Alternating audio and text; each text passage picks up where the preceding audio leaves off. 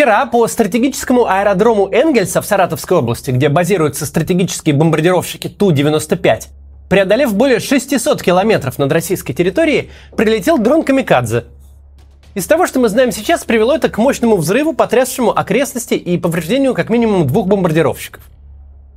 Официальная пропаганда попытается, конечно, замять это событие. Однако сложно переоценить его значение. Владимиру Путину на этой войне как-то очень не везет с пиаром. Всякий раз, пытаясь казаться сильным лидером, он попадает в дурацкое положение. Сначала он торжественно, со всем державным размахом и охлобыстиным расширяет свои владения сразу на четыре области Украины, обещает в случае чего для их защиты применить все доступные средства, причем специально уточняет, что это не блеф. Спустя примерно 10 часов после окончания концерта на Красной площади ВСУ выводит Лиман из состава России. А личный пресс-секретарь вынужден отвечать журналистам, что никто понятия не имеет, где сейчас проходит граница Российской Федерации. Потом с Владимиром Путиным случается 70-летний юбилей. Но только Маргарита Симоньян успевает выдавить из себя годовой запас соплей в сахаре. Только поет «Боже, царя храни», только говорит юбиляру «Спасибо за Крымский мост», как фрагменты моста рушатся в Керченский пролив. Всякий раз, когда Путин пытается перехватить повестку, заставить всех вновь себя обсуждать, что-то идет не так. Вчера это случилось вновь. Понятно, почему организована более чем странная съемка на Крымском мосту. Российский президент за рулем Мерседеса. Путин, конечно, по многим параметрам проигрывает Зеленскому, но этот контраст уж слишком бросается в глаза. Зеленский появляется на освобожденных территориях буквально вслед за авангардом украинской армии – общается с солдатами и местными жителями, раздает интервью под аккомпанемент близких разрывов и выглядит одновременно крутым лидером воюющей страны и голливудским супергероем. А Владимир Путин находится где угодно, но точно не ближе 500 километров от украинской границы. Ни в Донецк и Луганск, которые 8 лет де-факто контролируются Россией, ни в одну из приграничных областей Путин не приехал ни разу. Вообще, чем дольше идет война, тем реже Путин о ней говорит – а когда говорит, то делает это через запятую, между прочим, с другими темами. Вот у нас реализация федеральных программ на Дальнем Востоке, а вот тут еще немножечко специальной операции. Путинский канцелярский новояз, отрицание очевидных проблем, совершенно неуместные ухмылки и шуточки, какие-то полублатные ужимки, карнавальное отношение ко всему происходящему – все это явно не соответствует образу военного лидера и не поднимает боевой дух армии. Вспомните ту кошмарную встречу с матерями военнослужащих. Оно и со стороны выглядело дико, но представьте, как это все звучало для тех, кто сидит в траншее под постоянным огнем, у кого каждый день гибнут товарищи. Человек, отправивший их на смерть, сам при этом в полной безопасности и абсолютной роскоши, лениво и с прибаутками говорит «Довертел я вашей жизни. Скажите спасибо, что от водки не скопытились». Понятное дело, что такой посыл оставляет вполне определенное впечатление. Гнетущее. Хорошо бы это как-то исправить, подумали в Кремле. Как-то исправить ощущение, что президенту до такой же степени плевать на чужие жизни, в какой он трясется за свою.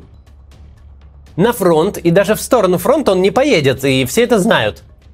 Ну, не поедет на передовую человек, из-за которого в мирное время люки заваривают, железнодорожные переезды в асфальт закатывают, который всю пандемию провел в бункере и стал героем анекдотов про километровые столы.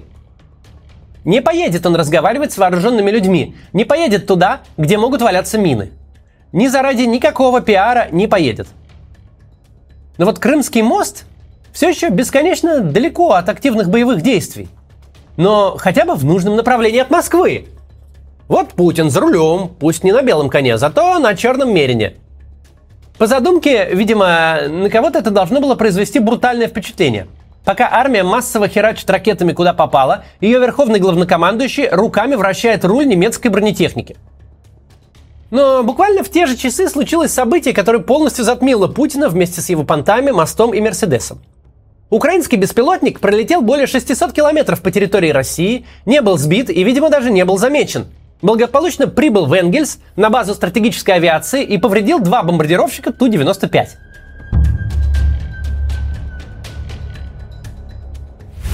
Обстановка в Курской и Белгородской областях давно уже никого не волнует. Туда каждый день что-то прилетает – но теперь это сюжет лишь для местных новостей. На улице Ленина прорвало трубу, прошел песенный конкурс «Русская зорька», а в пару приграничных сел прилетело по снаряду. Но Саратовская область, в которой город Энгельс, граничит только с Казахстаном. Это Поволжье, самое сердце России. Находится Энгельс на сопоставимом с Москвой расстоянии от украинской границы. Прилетела туда не баллистическая межконтинентальная ракета, от которой нет приема, а неспешный беспилотник, еще, по-видимому, советского производства. Прилетела не на какой-то пустырь, даже не на абстрактную военную базу. Прилетела на стратегический объект, где базируются бомбардировщики, главная функция которых не долбить по украинским трансформаторам, а нести ядерное оружие. Что такое ядерная триада России? Баллистические ракеты, подводные лодки и, собственно, те бомбардировщики, на которые сегодня приземлился дрон. Тут самое время вспомнить разговоры, которые велись почти год назад – о чем говорила та самая страна, на территории которой боевой дрон в военное время полностью пролетел территорию двух регионов и упал в третьем? Страна, чьи стратегические ракетоносцы, как выяснилось, не защищены вообще ничем. Вот эта самая страна год назад рассуждала о подлетном времени натовских ракет. Мы точно не знаем, что там был за беспилотник. Говорят, советского производства. Может быть и нет. Но мы кое-что точно знаем о беспилотниках в целом. Мы знаем, что дроны Камикадзе не летают со сверхзвуковыми скоростями – постройка таких аппаратов была бы абсурдно дорогой и бессмысленной. Мы знаем, что дроны Камикадзе с технической точки зрения представляют собой кукурузники, набитые взрывчаткой, неспешно летящие по небу с помощью поршневого двигателя и развивающие скорость не выше, чем у учебной Цесны. Военкор комсомольской правды Аркадий Коц говорит, что удар был нанесен с помощью реактивного беспилотника «Стриж». Это звучит совсем неправдоподобно, потому что «Стриж» — разведывательный беспилотник, а не одноразовый баражирующий боеприпас – Использовать его таким образом – это забивать гвозди микроскопом.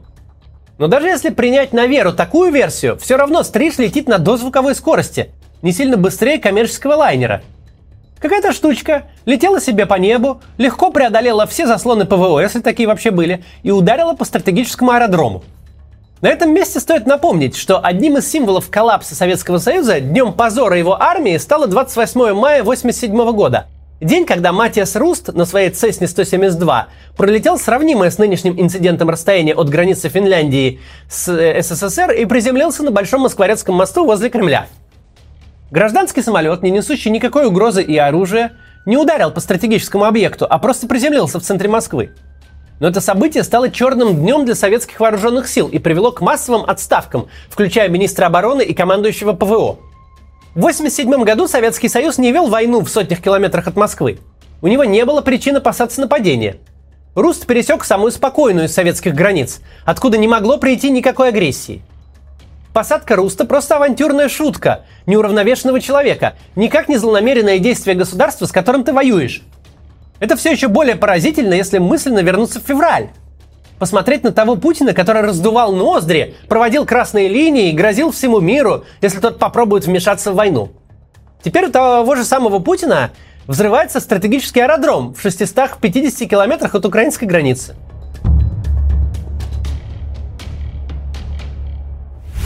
Принципе, это конец.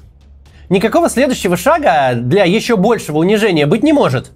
Даже Кремль не следующий шаг – Кремль — это просто памятник архитектуры, используемый для официальных мероприятий. В Кремле не стоит стратегическая авиация, там не складированы ракеты, способные нести ядерный заряд. Кремль — это символ. Какой миф рухнет, если его атакуют? Станет ясно, что в России больше никто не в безопасности, что может прилететь куда угодно? А со взрывом на стратегическом аэродроме в 600 километрах от границы это еще не стало ясно? Если не защищен настолько значимый объект, то какой вообще защищен? Вообще-то стратегические объекты созданы для того, чтобы в час Че, когда американская военщина пришлет свои боеголовки и бомбы, они смогли устоять, чтобы с них взлетели самолеты и обеспечили ту самую концепцию гарантированного взаимоуничтожения.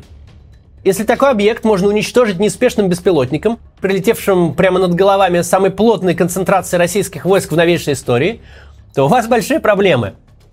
Ладно, уже всем понятно, что построенная за 20 лет армия оказалась фуфлом, пылью в глаза – Просто ничем.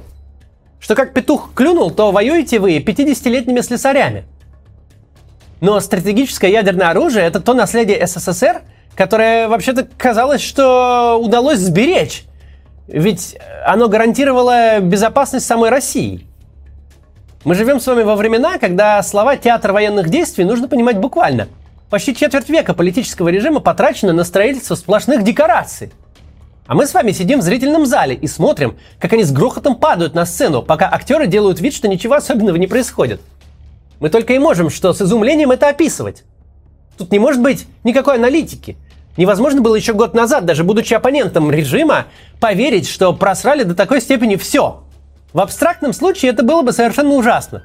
Страна буквально с голой жопой, не способная защитить никого и ничего. Везде вранье, некомпетентность, картоны папье-маше. Все иллюзия, всюду пусто, от автомата до системы ПВО. Что не украли, про то наврали. Про что не наврали, то продолбали.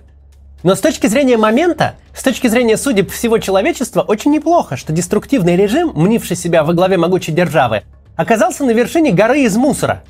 Бодливой корове Господь и в этот раз рогов не дал. Прежде чем закончим, хочу сказать вот что. Сегодня стало известно, что Национальный совет по электронным СМИ Латвии на своем заседании решил аннулировать лицензию российского независимого телеканала «Дождь». Я считаю «Дождь» одной из важнейших российских работающих институций. За все годы вещания он добросовестно делал свою журналистскую работу, хотя испытывал огромное давление от российского государства. Не изменил свою позицию он и после начала войны, и сейчас продолжает говорить с сомневающимися россиянами, при этом сохраняя формат телеканала. Это очень важно. Придет момент, и дождь за буквально минуту можно будет вернуть в телевизор, еще и на первую кнопку. Поэтому я считаю очень важным поддержать сейчас работу дождя. Я оформил регулярный донат им – Сегодня наша редакция отправит им 1000 евро и подпишется на регулярный платеж в 100 евро. Призываю и вас тоже поддержать телеканал «Дождь».